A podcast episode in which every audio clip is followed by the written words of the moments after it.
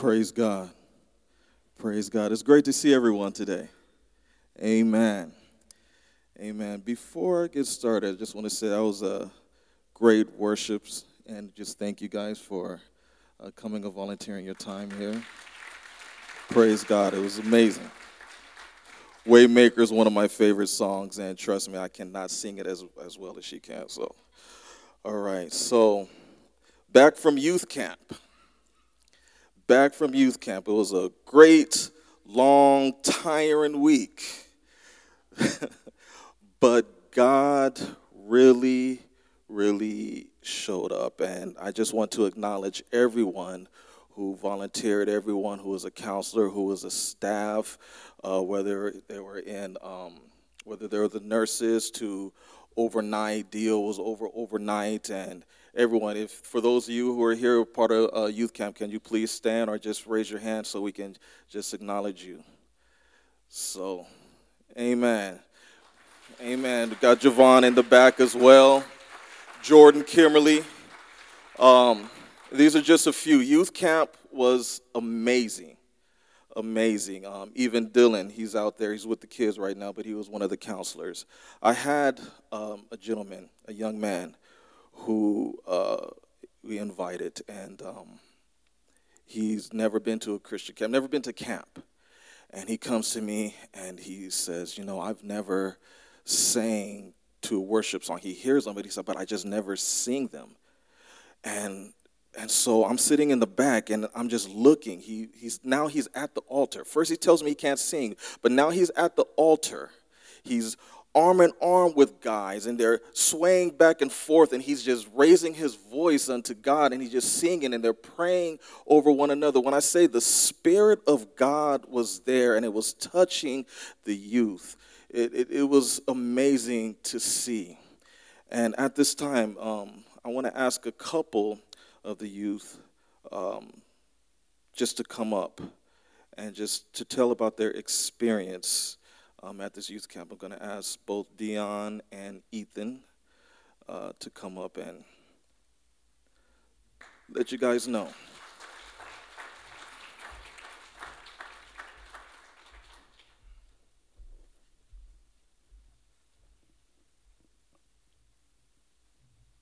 Going to ask the redhead to go first.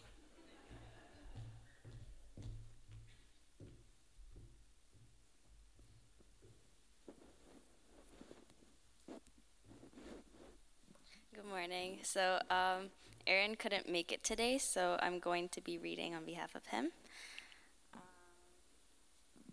So, over the last week, I had the privilege of attending Bethel Park Youth Camp and being a counselor to a team of nine students.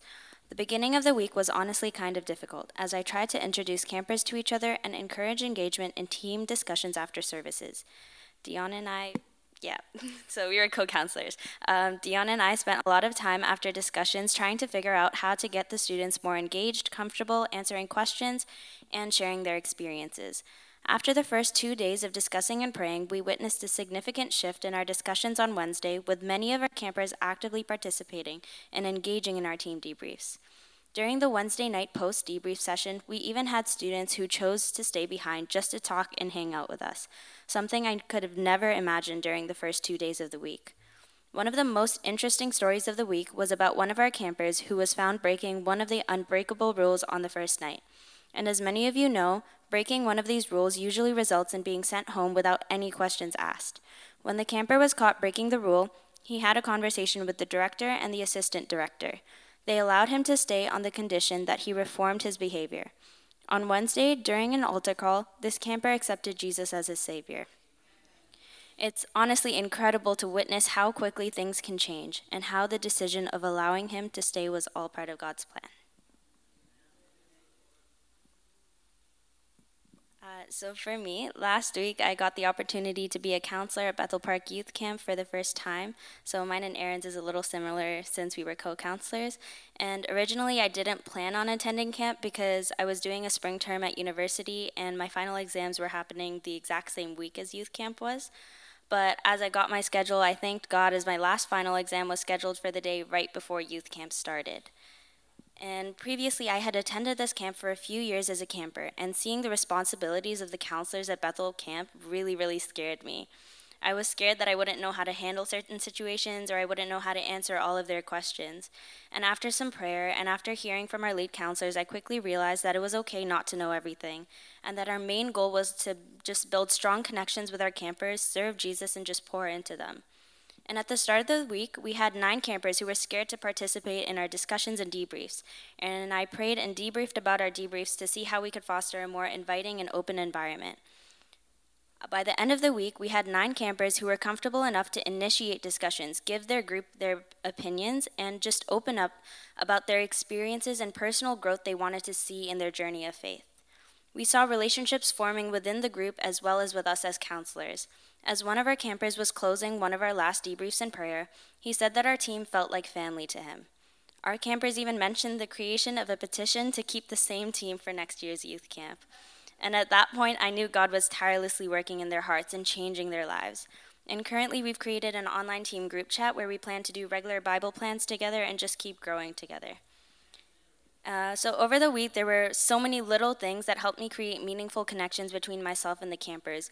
Even things as small as being called the screaming counselor from a game or the redhead counselor by many. And I just thank God for every small thing that contributed to someone else's Christian journey. I got to see God working in someone's life at the young age of 15. He came up to me and he said, Dion, guess what? I'm one of the student testimonies this week. It was so amazing to see because he was so willing to let others know and let it be known that God is with him and just share his experience with others. And lastly, I just wanted to share the most impactful experience for me as a counselor this year. In my application to be a counselor, I wrote about how I accepted Jesus into my life with the help of my counselor at this camp, and how I wish to do the same for someone else someday. Little did I know, God would give me this opportunity in my first year of counseling on the second day of youth camp and during our first altar call. As Aaron mentioned, this camper was caught breaking a rule that was listed under Bethel's zero tolerance policies, but he was given a second chance which was all part of God's plan, because the next day he came up to me during the altar call and said, I want to accept Jesus into my life, but I don't know how. As I was writing this, I realized that this was the exact same thing that I had said to my counselor at youth camp years ago as I accepted him into my life. And I'm so thankful to God that He gave me this opportunity to help someone advance in their faith and grow closer to God. I'm so thankful that I got to experience God's work firsthand and that I got to play a part in the huge plans that He had for all of these campers.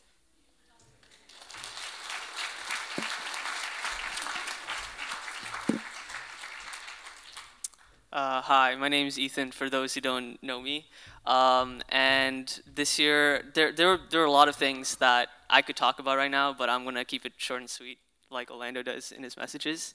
Um, Um, so uh, this year's theme for youth camp was moving forward, and um, I, I had the opportunity to be part of the worship team this year at Bethel Youth Camp. So even though I wasn't hanging out too much with my peers, um, I was able to see how my worship impacted their lives. Um, I played the keyboard um, at youth camp, and when I doing those altar calls like on Monday night, and we had one on Wednesday night and Thursday night. It was amazing to see how people came forward, and like it, it's it's a completely different perspective. Um, I've been a camper at youth camp for I think uh, four four years um, because of COVID, um, but from that perspective, I was the one going up and I was I was looking at the worship team like, oh, one day maybe, but like this is this is that that would be sick to be leading up there. Um, but I was the one who stepped forward, and from my perspective, I could see everyone moving forward with me. But when I was up on that stage, I looked out and I saw people coming towards me, and I'm like, it's not about me, it's about God, right? Um, and like that's been a conflict for me for a long time, like putting myself on top of worship instead of keeping God as a priority. So through this youth camp, what I learned was that worship is not about me. Worship is about Him. Um, and even now, I, str- I still struggle with the thoughts of like, oh, I'm so good up here. Oh, I'm, I'm, I'm so good. But really, I'm just praising Him. And even if I do make mistakes, it's, it's, it's all for Him. So um, I just wanted to share that with you guys today, moving forward. And yep. Amen. Amen. Before before you go, um, Ethan, um, we called him Big E at the camp. So before you go, Big E, um, this young man has done so much here at the church, volunteering a lot of his time, and um, you know we see him on the drums, the keys, um, played bass, um, seen him behind uh, the media. He's always involved in youth, and he was leading uh, the worship, youth worship, and we even had a great time last Friday, worship night. And um, I'm happy, but sad at the same time that he is leaving. Um, he's going off to university, and him and another uh, young man, Jonathan Felix, he's already gone and um, just thankful for both of them. They've both been very instrumental. I'm not going to cry. And um, so, if we all can just uh, reach out our hands, we're going to pray for Ethan, and um, and if you want to put your other hand up like this for Jonathan, but we're just going to say a prayer. Look, God, Heavenly Father, we thank you for these young men, these men of God who you've called, who you've blessed, who you have ordained to fulfill your will in their life, my God. We thank you for the time that they were here, they were able to grow, and they're able to pour out into others what was poured into them. My God, I just pray as they go to a new part of this journey called life, my God, that you continue to pour into them, surround them with individuals, godly individuals, leaders, people to speak into their lives, but then also people who they can pour into, my God. I pray that every gift and ability that you have given them, nurture it and cause it to grow, my God, so they can reach a people, a nation that only they can reach.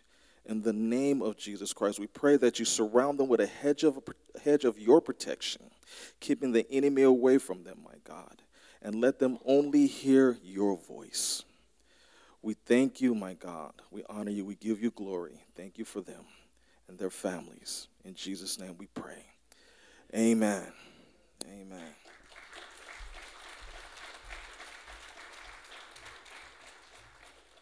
So, again, we had a great time at youth camp, and for everyone who, uh, again, volunteered, who volunteered their time, uh, worked, and for those of you who were able to sponsor a youth, it was very impactful for every single youth that was there. Um, another gentleman I wanted to have speak today, he's not feeling well. Um, never gone to youth camp before. Um, and saw him there. He, he didn't know what to do, didn't know what to expect, and he even at the last moment said, I don't think I'm going to go. But when he got there, God touched him in such a way that now he was out there praying for different people. He was out there just witnessing. He's saying, I need to spend time with God. His, his, his friends group, he said, I don't want to be around them because I need to focus on God.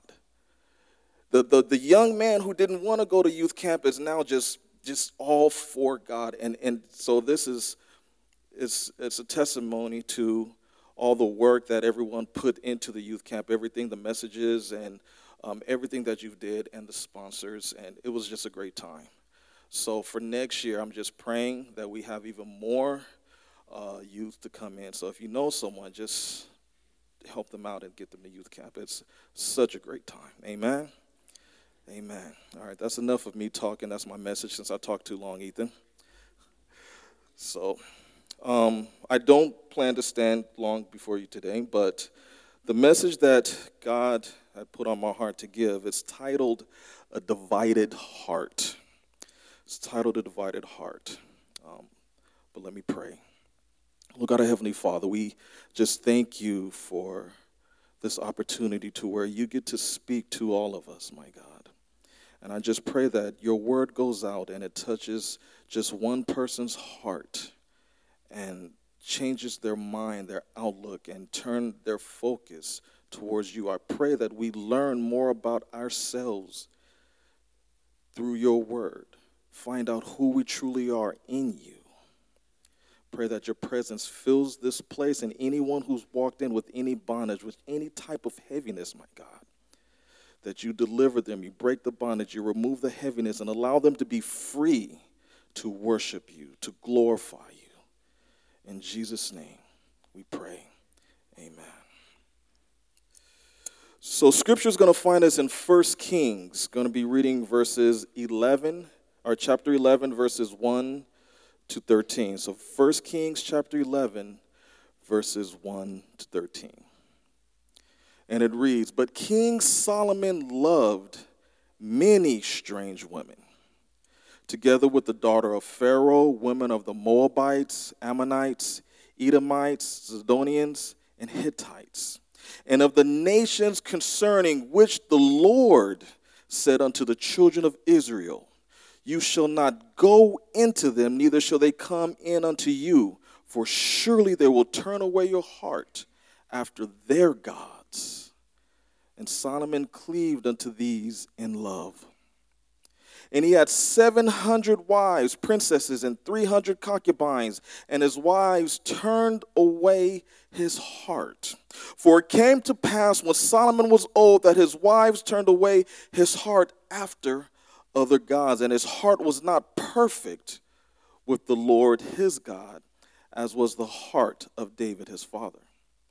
Verse 5 For Solomon went after Ashtoreth, the goddess, the goddess of the Zidonians, and after Milcom, the abomination of the Ammonites.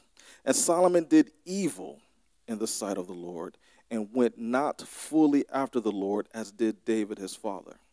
Then did Solomon build a high place for Chemosh, the abomination of Moab, and in the hill that is before Jerusalem, and for Molech, the abomination of the children of Ammon. And likewise did he for all his strange wives, which burnt incense and sacrificed unto their gods. And the Lord was angry with Solomon because his heart was turned from the Lord God of Israel, which had appeared unto him twice and had commanded him concerning this thing that he should not go after other gods, but he kept not which the Lord had commanded. Wherefore the Lord said unto Solomon, For as much as this is done of you, and you have not kept my commandment and my statute, what I've commanded you, I will surely rend the kingdom from you, and I will give it to your servant. Notwithstanding in your days, I will not do it for David your father's sake, but I will rend it out of the hand of your son. Verse 13 in the last verse Howbeit, I will not rend away all the kingdom, but will give one tribe to your son for David, my servant's sake, and for Jerusalem's sake, which I have chosen. Amen. So here we have Solomon, said to be the richest and the wisest king in history.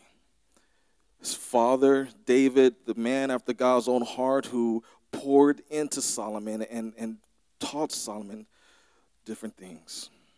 And we see that Solomon was known because he built that great temple. He was known because he prayed to God. He said, God, how can I lead your people? You know, God was like, What do you want from me? And Solomon said, I don't want the riches. I just want your wisdom to lead your people. And God said, Okay, I'm going to give you the wisdom and I'm going to give you the riches. This is this Solomon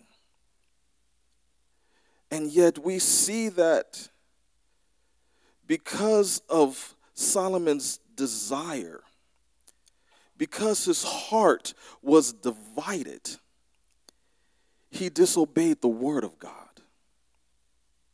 See, in verse 4, it says, For it came to pass when Solomon was old that his wives turned away his heart after other gods, and his heart was not perfect with the Lord his God as David his father. In the ESV, it says, His heart was not wholly true to the Lord his God. And so sometimes this, this, some, this points to how sometimes we hold on to certain things. God tells us certain things for a reason. And he said, God was saying, I don't want you to go after these strange women, these, these people, these I don't want you to marry them. I don't want you to come into them and they come unto you because they will turn your heart from the truth. And now, sometimes when it comes to the church these days, we hold on to the things that God is trying to uh, take out of our hands. We hold on to the things because God is saying, as long as you're holding on to it, it's going to turn your heart from the truth because I am trying to do something with you. I am trying to move you in a certain direction. I am trying to bless people through you, but you keep holding on to your past. You keep holding on to that sin that you love, and then you want to give me part of you. God is saying, I can't work with part of you. I can't work with part of your heart because the moment that something comes up, because I only have part of your heart, you're going to go back to the thing that was pulling you. You're going to go back to what's comfortable. God is saying, I want all of you because it will turn your heart. And so when we look at verse 5, it says, For Solomon went after Ashtoreth, the goddess of the Zidonians, and after Milcom, the abomination of the Ammonites. Now you see, Solomon was not supposed to have that many wives. In scriptures, Deuteronomy 17 17, it says, Neither shall he multiply wives to himself, that his heart turn not away. So it was never God's intention for a man to have more than one wife, but Solomon loved foreign women. See, I was going to insert a joke there, but my wife is online watching. So, so sometimes the things that we love is what's keeping us from giving ourselves completely to our God. God doesn't want anything or anyone over him. And for the simple fact that we have not given God our heart, it shows us how little we really trust Him. Because if we really trust God the way we ought to trust Him, we will say, God, take all of me. We'll say, God, I surrender to you. We're saying, God, I trust the direction that you're going to take me. God, I trust that the things that I have to let go of, that you're calling me to let go of, you're going to bless me with better. But we still hold on to the things that we love. Sometimes we hold on to our past and we hold on to the guilt, and the enemy can use that to creep in. The enemy can use that to cause us to doubt God. He can use that to cause us to become angry with God, to cause us to remember the hurts in our past.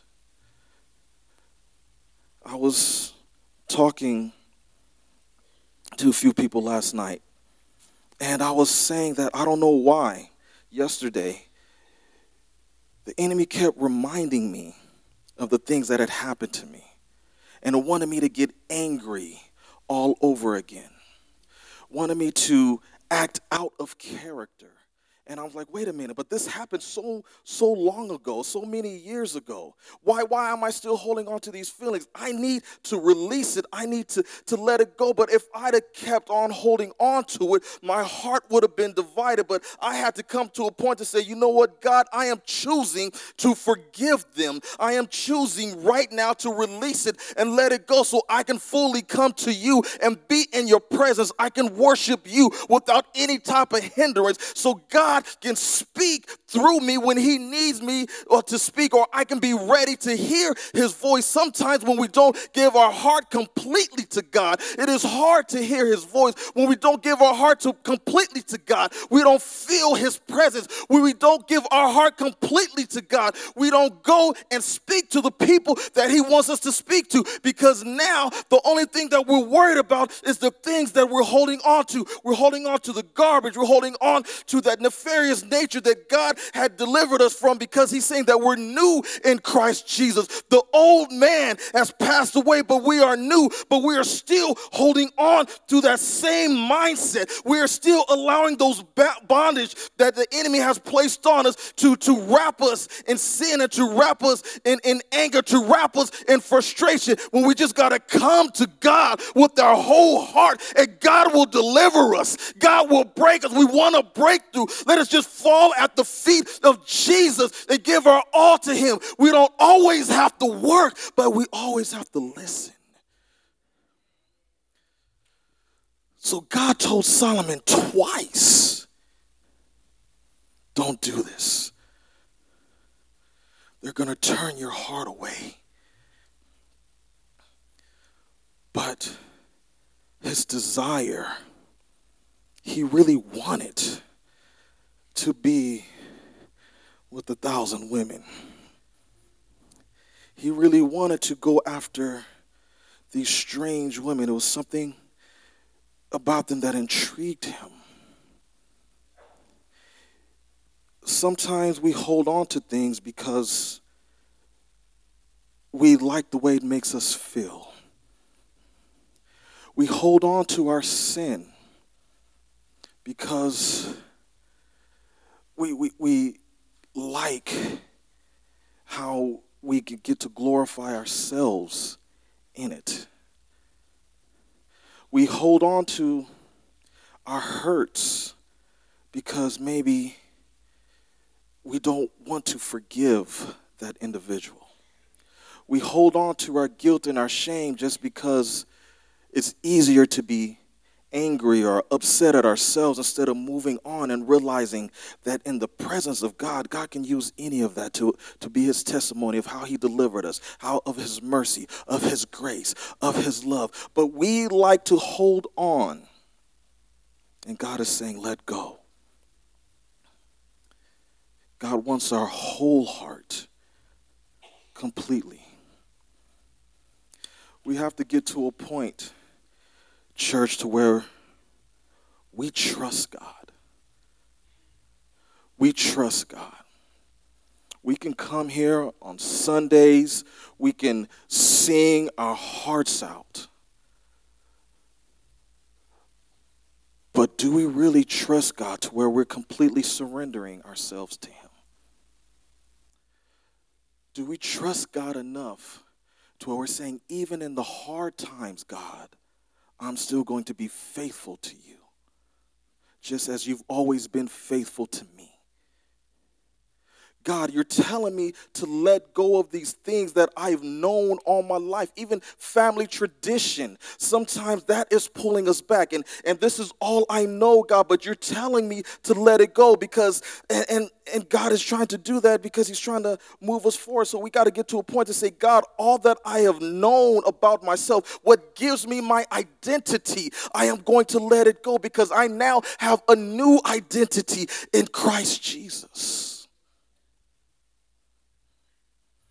We have to learn to trust Him.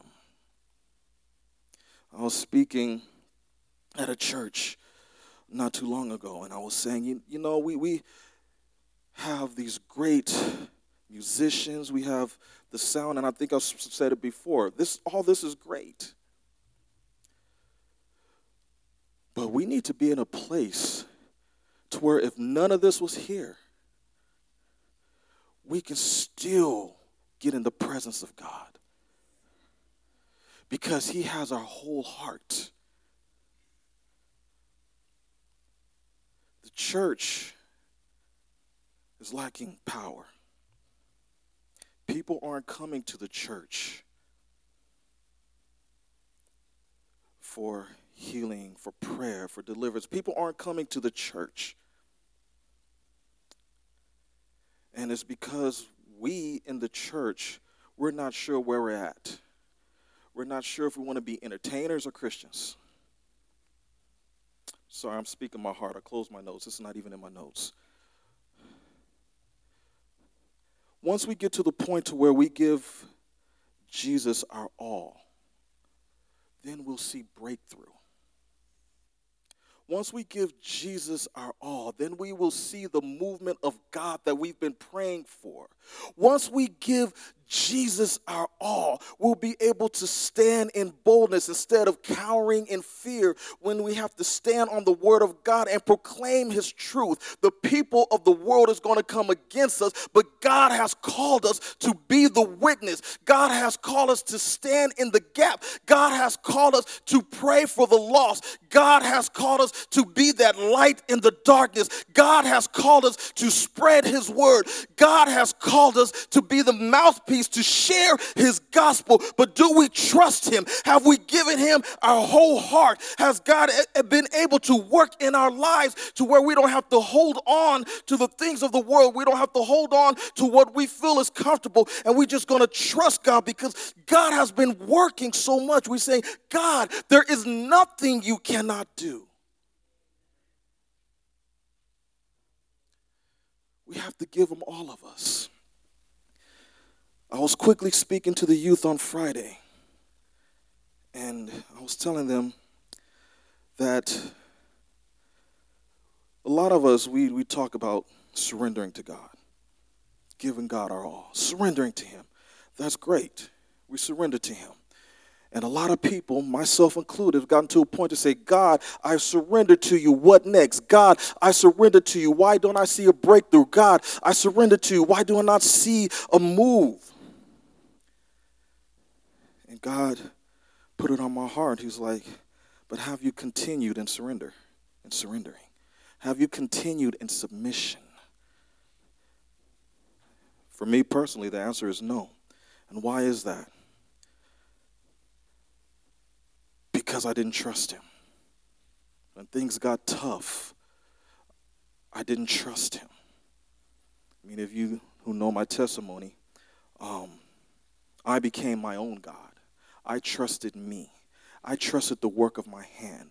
I love the things that I did. I love the accolades. I love when people saying, "Oh, I couldn't do that." I, I, that's what I love. And God had to get me to a point to where I had to let everything go so I can just trust Him and He can move. He had to tear down the kingdom that I built in my heart so He can reign in my heart. He can build up His own kingdom, and He can take all of my heart instead of me being on the other half because I loved me.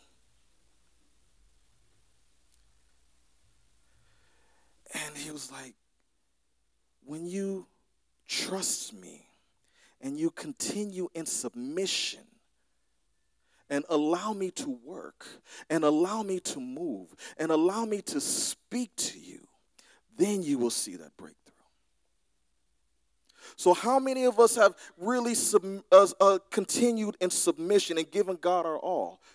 How many of us have really continued in praying and fasting? How many of us have continued in, in just listening to worship? How many of us have continued on our knees, seeking the face of God, being in His presence? Scripture says that Daniel fasted for 21 days, but it also said that the moment that he turned his heart to God, the moment that uh, um, he turned his heart to God, that his answer was sent. But it was just being held up. Daniel didn't know, but he continued in fasting. He continued to seek the face of God. And he, I guarantee that even after the 21 days, if that angel didn't show up, he would have continued until he got an answer because he trusted God. He gave God his all. And he said, and he knew that if God answered before, he was going to do it again. How many of us stop at the brink of our breakthrough and say, you know what? God hasn't come through yet, so I am going to go back and go to what I trust. But when we give God all of us, we will see, He will remove the veils from our eyes, and we will see how He has always been there, how He has always been answering our prayers, how He has always been delivering us, how He has always been guiding us. But because our heart wasn't fully given to Him, we only saw what we wanted to see.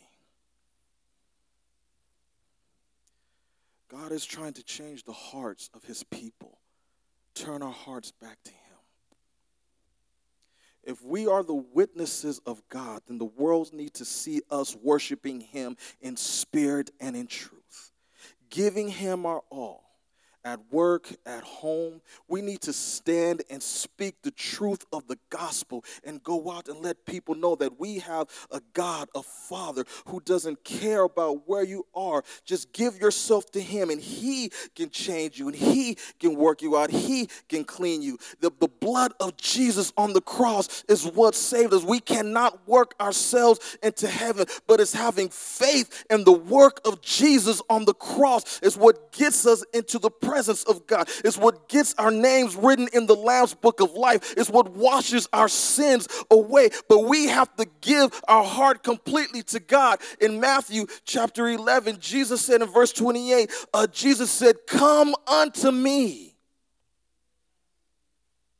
Come. He didn't say, Come unto John. He didn't say, Go unto Moses. He didn't say, Go to the Mosaic law. He said, Come unto me, all who are labor, all you who labor and are heavy laden.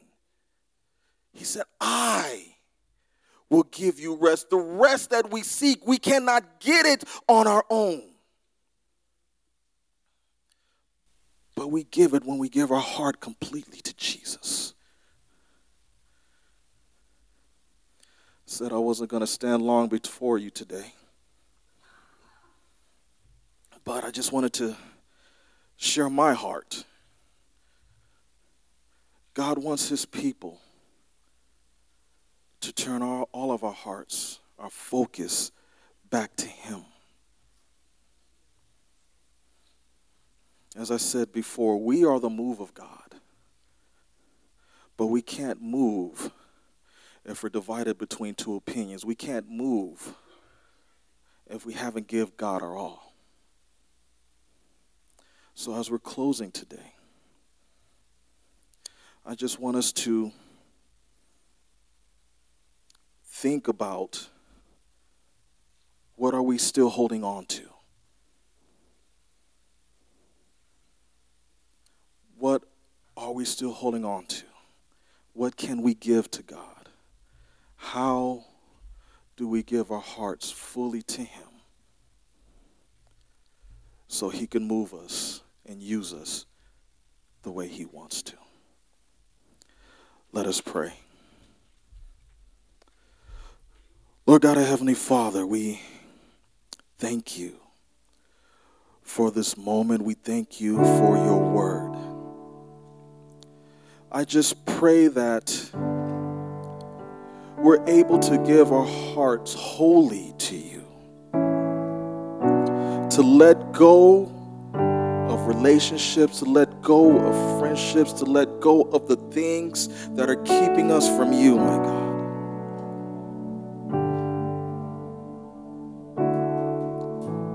We pray, my God, that in giving you our all, that we learn to trust you,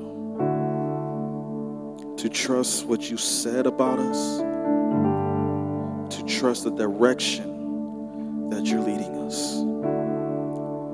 pray that we become impactful in this world. To where we be the witnesses that you've called us to be. To show people the love of Jesus. My God, any strongholds that are on anyone is here, I pray that it's broken in the name of Jesus. Anyone who is hurting or need healing, I pray that you remove the hurt and that you touch their body and heal them in the name of Jesus. I pray that if there's anyone who is doubt, my God, we become sure of who you are and your word in the